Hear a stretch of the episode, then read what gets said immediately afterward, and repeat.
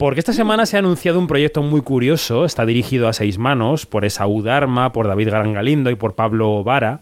Se llama Gora Automático A y es una película que ironiza con un fenómeno que está ocurriendo en los premios Goya y que enseguida contaremos. Hola, madre. Hola, hijo. ¿Estás viendo la gala? Siento que no te hayan nominado. Son unos mafiosos, madre. ¿Cuántos Trueba hay haciendo películas? ¿12? Ya he perdido la cuenta. Para los que somos la última mierda, no es tan fácil ganar un Goya. Y para mejor película de animación este año hay una única película nominada. Así que consigue un Goya automático. Bueno, vamos a preguntarle a uno de los directores que el año pasado estrenaba Orígenes Secretos, David Galán Galindo. Buenos días. Buenos días. Vamos a ver, la, la, gente que nos escucha se estará quedando un poco a cuadros, ¿no? Gora Automático A, una película sobre una película que quiere ganar un Goya. Vamos a empezar por el principio. ¿Cómo surge la idea de hacer Gora Automático A? Pues surge tal cual como en la película, solo que bueno, nosotros no somos eh, personajes tan idiotas como los protagonistas, pero casi. Eh, yo digo siempre que es la típica conversación de, bar que normalmente se queda en eso, ¿no?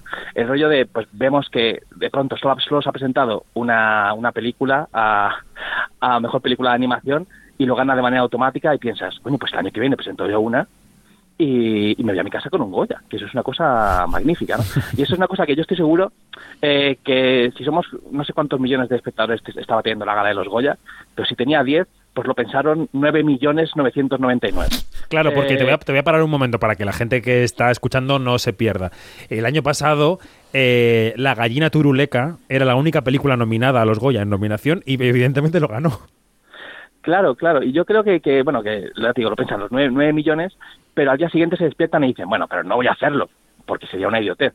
Y aparte, eh, hacer una película de animación es la leche de complicado, ¿no? Hay que animarla, hay que poner las voces, eh, bueno, producirla, estrenarla, en fin, es un, montón de lío para qué al final, ¿no? Para un cabezón de bronce.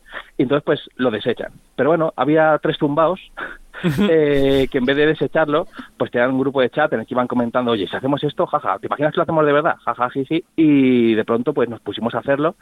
Y bueno, ha sido muchísimo trabajo, la verdad, porque una cosa que tiene la película es que parece que, que nos juntamos, ¿no? Hacerlo como, como que no queda cosa y realmente hacer una película de animación es, es muy complicado pero nos parecía tan divertido el concepto de, de, intentar colarnos allí, ¿no? De meter una, hacer casi una, una performance, ¿no? De, estar con una película eh, nominada automáticamente. Que, que, además cuenta la historia de tres que quieren hacer una película para ser nominados automáticamente. O sea, es cine dentro del cine dentro del cine. Totalmente, totalmente. Somos nosotros mismos, ya te digo que es una, es una versión. como en vez de dejarnos bien, pues nos dejamos todo el rato de idiota, que es lo, es lo divertido, ¿no? Nos da más libertad pero realmente pues estamos contando un poco el proceso, ¿no? De, pues venga, vamos a hacer una película de animación para lograr estar allí nominados y, pelear, ¿no? Porque y, contamos muchas cosas en la película sobre, sobre los Goya, sobre el mundo de los premios, ¿no? Sobre cómo nos tomamos los cineastas los premios, sobre cómo funcionan realmente, porque tú comentas ahora, por ejemplo, que el año pasado estaba solo la, la gallina turuleca, pero en realidad, bueno, había películas que se habían estrenado en plataformas y no podían entrar, había mm, películas que se descalifica porque tienen demasiada eh, demasiada demasiada inversión de países producción externa, sí. Exacto. O sea, hay toda una clase de intríngulis eh, que contamos, pero de manera muy divertida, que es lo, más importante, que la peli es, pues, la hemos hecho para que sea la risa. Y, y, nada, la verdad es que nos ha quedado una cosa muy divertida. Eso que decías de las películas descalificadas porque eh, tienen producción externa, claro, descalificadas o no calificadas, porque le ha pasado este año a D'Artagnan y los tres mosqueperros, que todo el mundo pensaría que es la epítome de la españolidad. Y no, eh, no está calificada como española por el ICA y no puede concurrir. Es que hay una, hay una trampa ahí maravillosa y es la siguiente. En España se invierte la cantidad que se invierte de pasta en animación, que por supuesto no es la suficiente ni mucho menos. Mm. Y entonces se ven obligados a buscar inversores internacionales. Y cuando entran, dejan de ser españoles y ya no pueden ir a los entonces es una, es una marciano como eso. Es, muy marciano, muy marciano, muy marciano. Y de hecho no quiero hacer spoilers de la película, ya digo que entramos en eso, nosotros no sabíamos nada, no, no, podíamos saber qué iba a pasar, lo que iba a pasar con Artacan, y te puedo decir que viendo la película parece que lo sabíamos. Porque, bueno, la situación es tan rocambolesca que, que, que bueno, invita a adivinarlo, ¿no? Lo cierto es que, salvo descalificación porque hayáis infringido alguna regla que todavía no conozcamos, todo apunta a que vais a estar nominados, porque la Academia de Cine ha dado a conocer las películas precandidatas a los Goya y de animación solo hay cuatro. Estamos... Eh, ahí, ahí, ahí, ahí. Estamos nominados automáticamente, creemos, ¿no? De hecho, ya hay alguna noticia al respecto.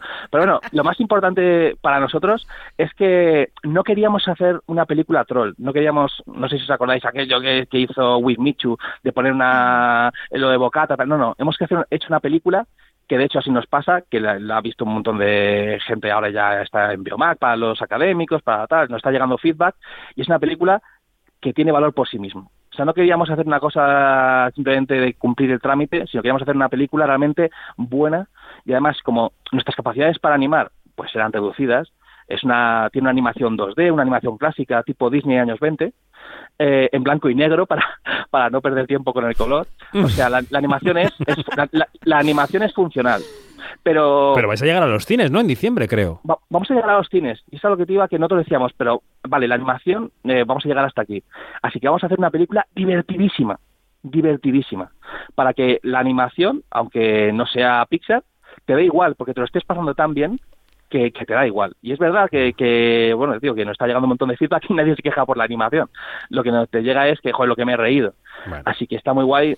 Yo digo que es una película que puedes ver mientras planchas, porque solo, solo, solo oyéndola ya, bueno, creo que te vas a echar una buena risa. Pues Mira, el, mira, espera un segundo, Yanina, mira, que voy a, voy a apuntar solamente una cosa, que el 29 de Sí. noviembre, que son las nominaciones a los Goya, sabremos si estáis nominados o no. Y ya dejo paso a Yanina Pérez Arias, que te quiere hacer una Eh, pregunta. Es que, mira, David, David Galán Galindo, te voy a decir una cosa. Yo me pasé toda la película escarcajada de la risa. O sea, eh, eran unas risotadas que yo tenía que mi familia se asomaba a ver qué era lo que estaba pasando. O sea, bueno. te lo juro. Eh, y, y entonces yo, yo me pregunto que te, em, te quería preguntar una cosa, sí, si me lo permite el otro David, y es que ¿cómo te- Permitidísimo. o sea, tú, a- a- ustedes aquí van con, con todo y no importa. Es una cosa que como que, mira, ¿qué más da? O sea, hacen chistes, eh, eh, se meten con gente. eh, es una cosa, pero que van a lo bestia. En Yo- este, en este, yo digo- en yo este tiempo que, en este tiempo de tantos cristales que se rompen, ¿cómo se plantearon eso? Totalmente, totalmente. Yo digo que es una película sin instinto de conservación. O sea, eh, porque eh, los- la mayoría de chistes que hay ahí son chistes que todo el mundo, o sea, eh, asiente con la cabeza, en plan de, claro, claro, claro. Y jamás les oirás decirlo a ellos porque dicen, claro, pues que quiero que mañana me contraten. Y de hecho, Mm. lo que eh, eh, he de decir, mira, a mí me pasa una cosa. Mira, yo ya eh, me, me planteo muchas veces el rollo de no ablandarme, ¿no? Yo ya estoy entrando ahí como casi, voy a llegar a los 40, tengo dos niños, y muchas veces me pasa esta cosa de los viejos rockeros, que, que dicen, no, es que mm, no quiero perder la esencia, ¿no? Y muchas veces me planteo, me, pl- me planteo, ay, mm, me estaré volviendo blando, y muchas veces, aunque sea por contrarrestarlo, digo, no, quiero decir las cosas como las, las diría si tuviera 25 años y no me importara, ¿sabes? Porque lo más importante es la comedia, que sea divertido. Y nunca vamos a, a faltar, lo que vamos es a, a ser muy divertidos.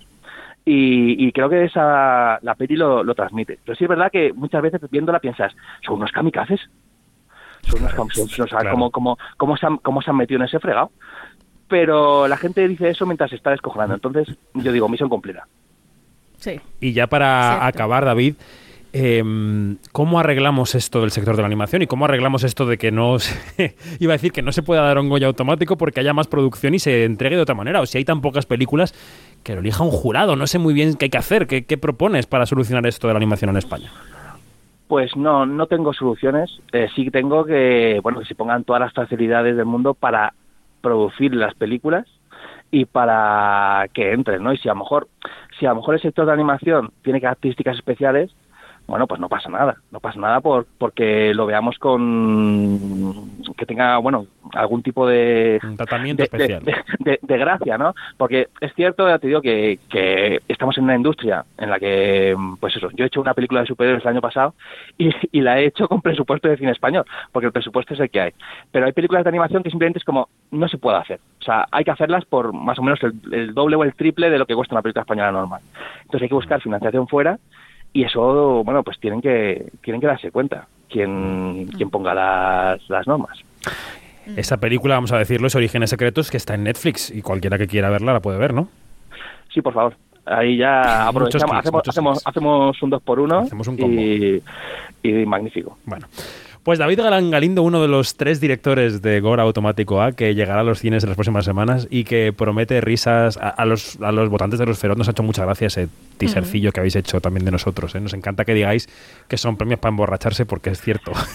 Claro, claro, totalmente. Pues, ¿sabes sabes una cosa? Mira, la, la, y la, esa, esa promo, y, y, bueno, y, la- y vamos a mandaros una carta, es una cosa muy curiosa, porque, mira, me alegra que me digas esto, porque salieron las, las 25 películas candidatas a comedia en Los Feroz, ¿vale? Y Sí. automáticamente, al día siguiente, empecé a ver eh, las favoritas. Y yo me dije, no las han visto. Y eso me dio rabia, ¿sabes por qué? Porque pensé, los premios Feroz nacieron para que eso no ocurriera porque los premios Feroz nacieron porque mm, para premiar cosas transgresoras, ¿no? Y para no, Sí. no, no, no quedarse con lo típico. Si vas a poner tus favoritas y son las cuatro que van a estar nominadas en el Goya, los Feroz no tienen ningún Te sentido. voy a decir una cosa, David. eh, nos, eh, eh, los ingleses lo dicen bien, no sé cómo decirlo en castellano. We stand corrected, o sea, que decir, nos damos por aludidos de este toque de atención que nos das. Pero también tengo que decir una cosa. Creo que la industria trata a los feroz como si fueran los Goya. Y todavía no han descubierto que a los feroz habría que tratarlos como los feroz para que ganen cosas distintas que los Goya. Creo que es un camino de ida y vuelta. Y Pues que nos tenemos puede que encontrar en el camino. Puede ser. A tope, a tope. Mientras, eh, A tope. Mientras quede clara la cuestión de que los feroz tienen que ser ahí, pues eso, tienen que ser punkis, tienen que ir con su cresta, con su Sí. cresta de colores. Estamos de acuerdo, estamos de acuerdo. Estos días que se está votando el feroz de honor, eh, está- de estamos ahí a ver si sale algo. Pero en fin, ya veremos. Eh, David, un abrazo, gracias. Mucha suerte con eso. Abrazo, Hasta chao. luego, un abrazo, adiós. Un abrazo.